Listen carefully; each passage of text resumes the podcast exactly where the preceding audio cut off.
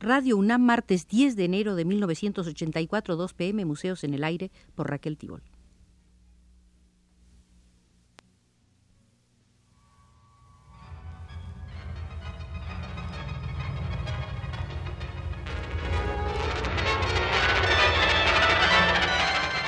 Museos en el Aire.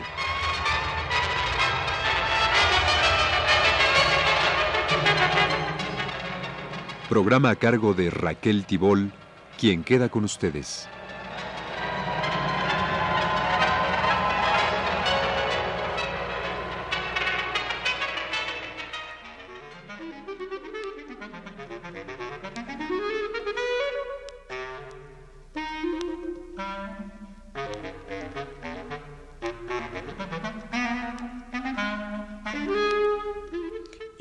Será la primera de dos visitas que haremos al Museo de la Estética. En arte, el horizonte de lo moderno se abre con el romanticismo y se cierra con los movimientos de vanguardia en el siglo XIX y primeras décadas del siglo XX. La estética romántica rompe con la disciplina y las reglas del clasicismo y el academicismo que se cimentaron durante el Renacimiento. El concepto de arte como satisfactor espiritual, como gratificador, arranca y echa sus raíces en las experiencias del arte romántico y posromántico. Es a partir del romanticismo que se le da al arte la categoría de un consuelo por el que vale la pena dar la vida en cambio. Se le otorga importancia a la condición patológica y psicopática del productor, del creador. Se enaltece, como nunca antes había ocurrido, la predisposición a la originalidad, y en consecuencia hay una sobrevaloración de la individualidad y la subjetividad. Es con el desarrollo del capitalismo cuando el arte se convierte definitivamente en mercancía sometida a las leyes de la oferta y la demanda. Pero de manera simultánea, y esto debe ponderarse en toda su importancia, el capitalismo en su desarrollo fue liberando un creciente y diversificado cúmulo de fuerzas artísticas, no solo surgieron ideas nuevas, sentimientos nuevos, sino también nuevos medios con los cuales realizar el arte. Las mutaciones se volvieron, por lo mismo, cada vez más frecuentes en los estilos del arte. En el capitalismo, el arte se tornó más diverso y expresivo.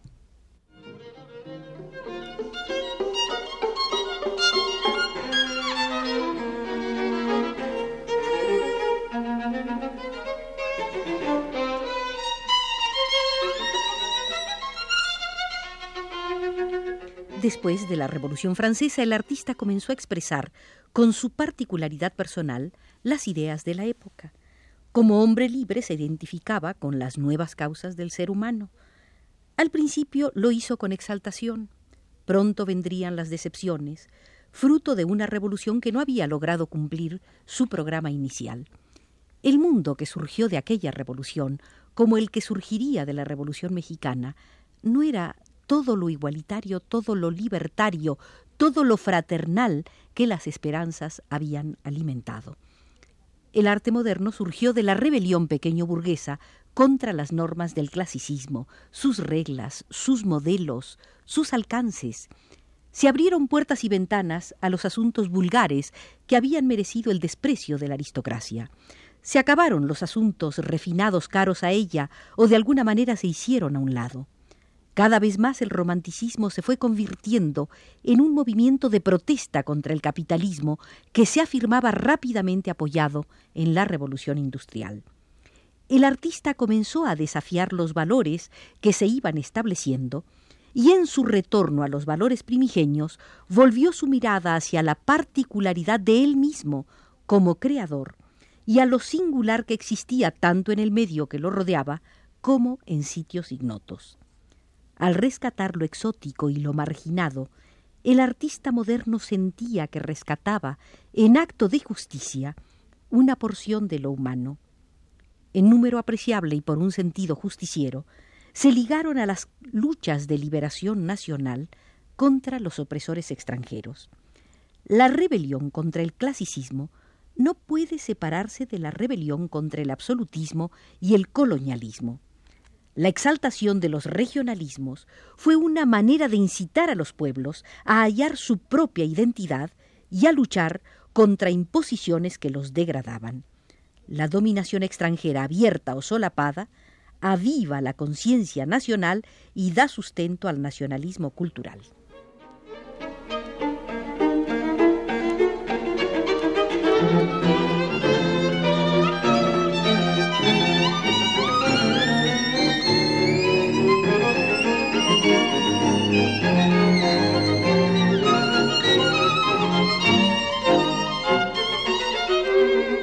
Casi todos los problemas que consideramos como modernos hoy ya estaban implícitos en el romanticismo. Ello hizo posible que del romanticismo se desprendiera como una rama natural el realismo crítico. Y ello se debió a que los románticos iniciaron una etapa de identificación del pueblo no sólo con el arte, sino con quienes lo producían. Las obras empezaron a tener una popularidad de la que no habían gozado, y cuando era la clase ilustrada la que auspiciaba, brindaba apoyo y acaparaba las formas refinadas del placer artístico. A fines del siglo XVIII y a principios del XIX se produce una verdadera invasión de la literatura en la pintura. Surgen cuadros con un contenido que es formulable literaria y filosóficamente.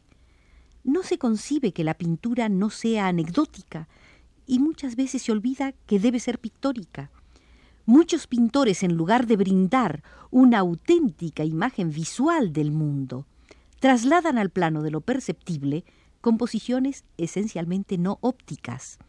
Pintan cuadros que hacen a los espectadores sentir orgullo de una información histórica o literaria muchas veces modesta. Junto al desfile de héroes, de abigarradas escenas históricas, aparece un celo por ser fiel a la naturaleza, falsa fidelidad que reduce la realidad a un denominador óptico común y repetido.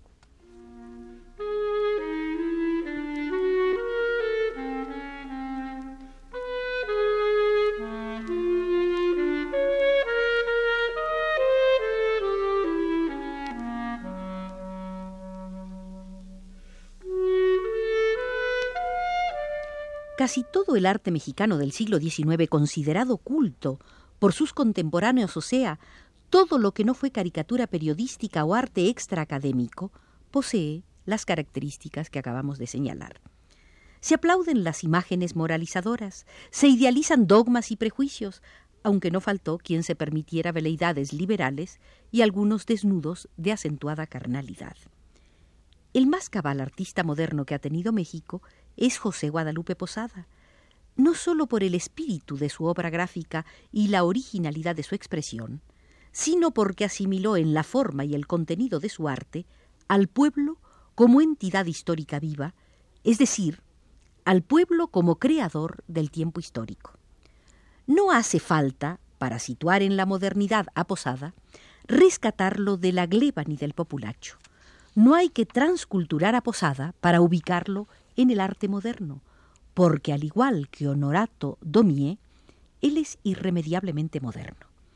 Si la burguesía terrateniente hubiera tenido la agudeza de visión necesaria para percibir la importancia del arte de Posada, en su calidad de rectora de la cultura durante el porfiriato, hubiera controlado y sometido a la más esterilizante de las censuras su producción ocupados como estaban los científicos en vigilar con lupa academias e ilustres colegios, y por despreciar como despreciaban los gustos y la sensibilidad del bajo pueblo, no sospecharon siquiera el estímulo espiritual que encerraban aquellas estampas que por miles iba produciendo un provinciano que no poseía ninguno de los brillos de la intelectualidad a la moda. Fue la ceguera de una clase decadente, la que permitió a Posada hacer uso de una libertad artística, entendiendo por tal esa equivalencia o juego de proporciones que se establece entre la obra creada y los estratos sociales que con ella se benefician. Posada es para México el artista moderno por antonomasia porque fue el primero que interpretó los intereses de un pueblo que avanzaba en su lucha para liberarse de la opresión feudal.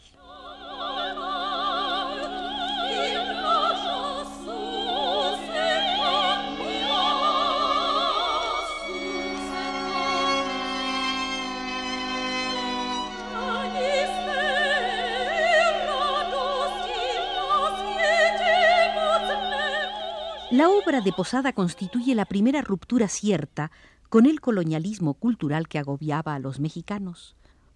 Otros atributos que lo sitúan dentro del concepto universal de arte moderno es que Posada se alimentó del arte culto, lo digirió hasta olvidarlo, y lo que afloró fue la imagen inédita de un pueblo inédito en un lenguaje plástico de nuevo tipo, que asimiló y se apropió de los descubrimientos hechos por los dibujantes primitivos, ingenuos, torpes, como antes había asimilado el virtuosismo y las sutilezas de la litografía practicada por ilustradores y caricaturistas.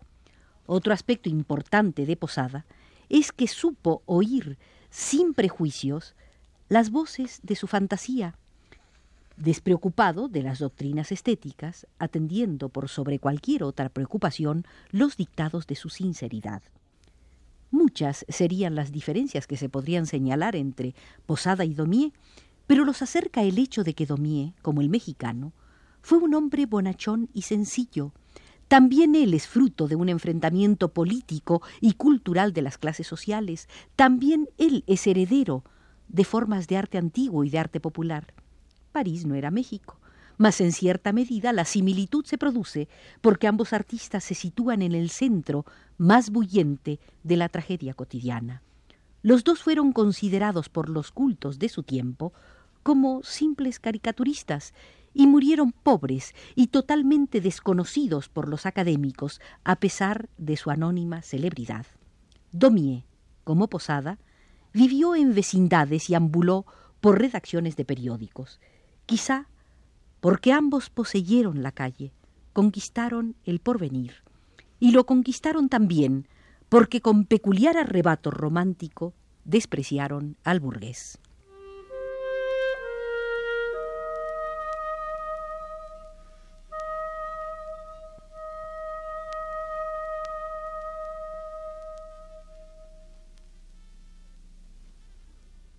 Por hoy terminamos nuestra visita al Museo de la Estética Mexicana y agradecemos a Arturo Garro nos haya conducido desde los controles.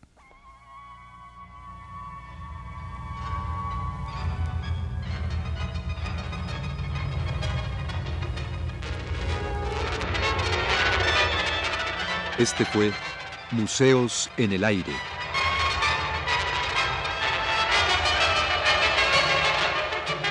El programa de Raquel Tibol que se transmite todos los martes a las 14 horas.